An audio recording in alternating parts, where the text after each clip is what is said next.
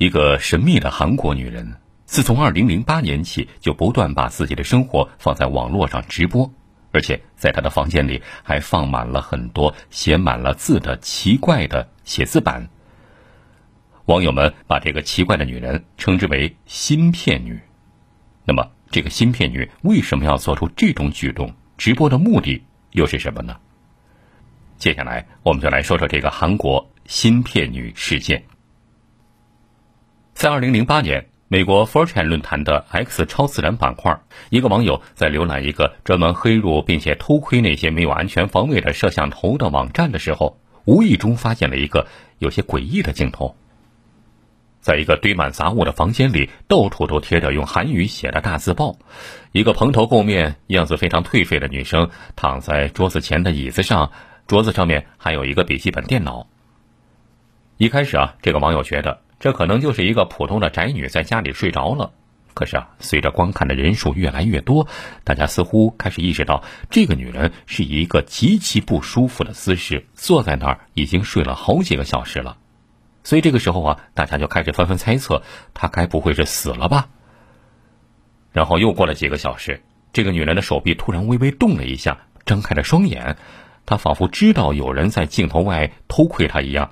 他用手臂支撑着身体爬了过去，捡起了几张白纸，写下了一串韩文，并且拿纸对着摄像头。这个神秘女人的怪异行为啊，除了表现在睡眠上之外，在清醒的时间也只是呆呆的坐在电脑前。接下来的一段时间里，越来越多的网友通过镜头二十四小时轮流窥视这名女子的私生活。这名女子啊，几乎是足不出户。在镜头里也从来没有出现过其他人，没有出现过他的家人啊或者朋友都没有，始终都是他一个人。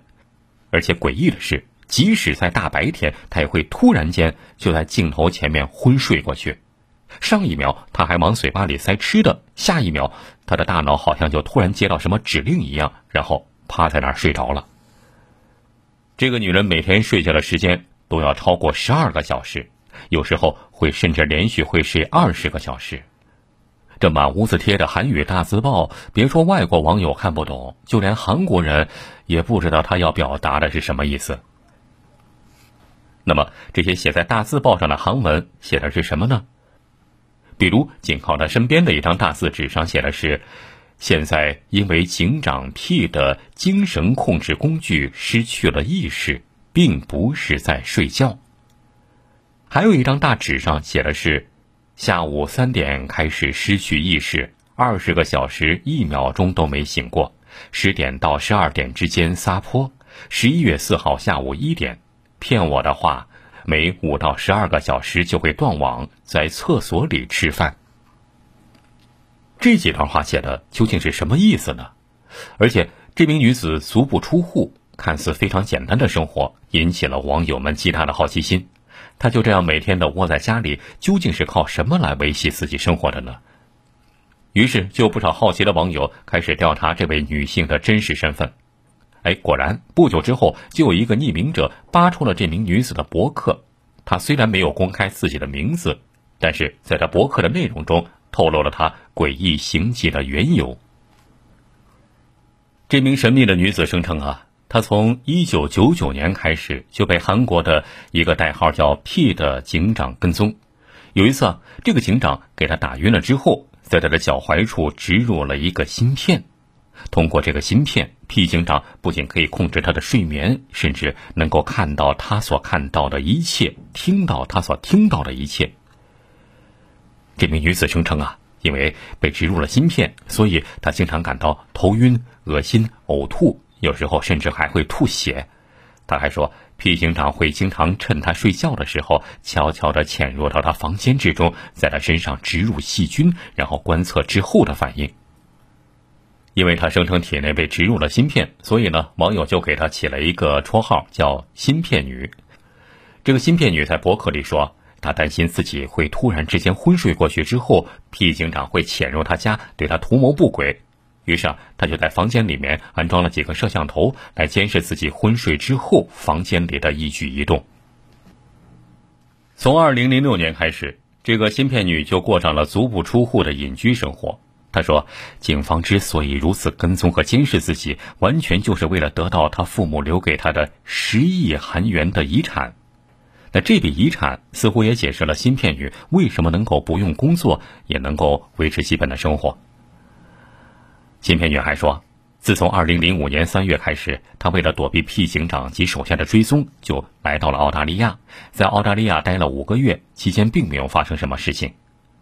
2005年9月。”他又从澳大利亚转移到了新西兰。他自称在新西兰期间，那个警长又跟了过来，又对他进行精神控制。他说家里的东西会无缘无故丢失，还怀疑有人在自己的化妆品里下毒，导致自己皮肤大面积溃烂。到了二零零六年三月，芯片女离开了新西兰，逃往了加拿大。但是啊，她说她发现在国外仍然不能够摆脱 P 警长。于是决定在二零零七年三月重新返回韩国。从二零一七年起，芯片女还在 YouTube 上开了一个频道，很多视频都是几个小时的直播。直播中，她大部分时间都是在昏睡，或者是蜷缩在那儿一动不动。有些视频还会配上一些话外音，话外音的内容就是指控和控诉精神控制给他带来的痛苦。可能有人会说了，芯片女为什么不报警呢？她自己声称啊，因为很多警察都是 P 警长的眼线，如果报警的话，也不会有人相信的，只会把他当作神经病。那么，这个芯片女所说的这些自己被跟踪和监视的事，到底是不是真的呢？别说啊，她的故事在西方社会还引起了很大关注，很多论坛上讨论这个事件的帖子是连篇累牍，甚至啊，后来还被英国《每日邮报》给报道了。不少网友都纷纷进行猜测，究竟是怎么回事儿？网上对于这个芯片女的行为主要有两个判断，一个就是认为她肯定有精神分裂症，还有一种认为她的经历是真实的。那到底哪个才是正确的答案呢？于是啊，就有对此非常好奇的网友开始通过镜头中的蛛丝马迹来调查这个女子的真实身份和背景。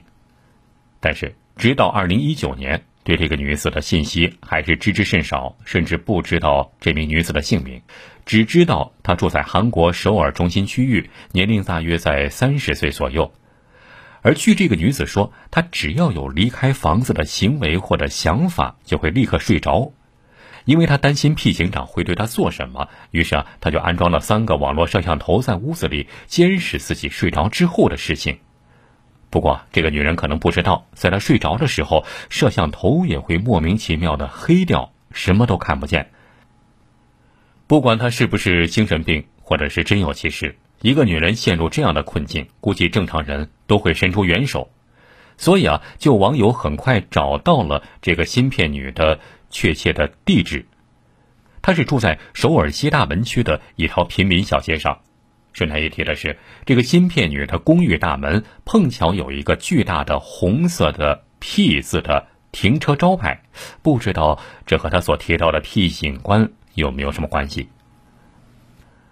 找到了她的地址之后啊，就有网友联系了当地警方，当地警方也知道她，听到之后却一笑了之，说周围邻居早就知道这个芯片女的存在，只是她没有犯法，那我们警方也做不了什么。